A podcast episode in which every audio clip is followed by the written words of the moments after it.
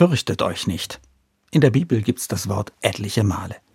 Mich irritiert es immer einen Moment, wenn ich das lese, weil wir uns gerade vor so vielem fürchten. Vor Krieg, vor der Zukunft, davor, dass wir ärmer werden.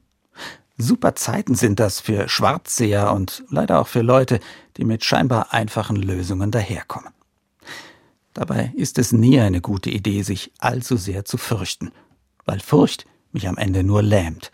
Wer Furcht und Schrecken verbreitet, der setzt genau darauf.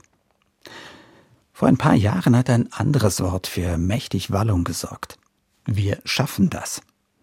Als die Kanzlerin das damals vor acht Jahren gesagt hat, da schwang in dem Wort viel Hoffnung mit.